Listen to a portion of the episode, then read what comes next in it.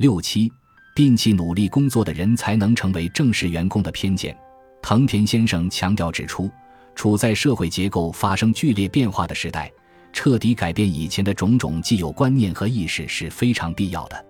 像只有努力工作的人才能成为正式员工，不努力工作就只能非正规就业，只要再努力一把就能摆脱眼前这种窘境了等，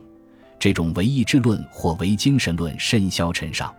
对持这种观念的人，我想说一句：希望你们赶快认识到。正是这种老旧观念，才造成了今天这种结构性的社会问题。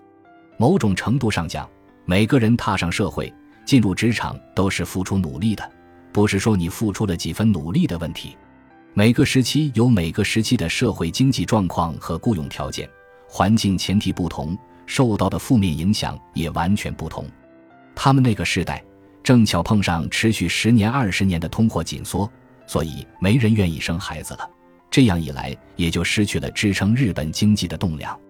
藤田先生设想，今后仍有可能不时出现经济低迷、通货紧缩，甚至再次发生全球性的经济危机。到那时，为了不让其所产生的巨大的负面影响集中落在特定的某个世代身上，有必要未雨绸缪，制定将这种负担进行有效分散和舒缓的对策。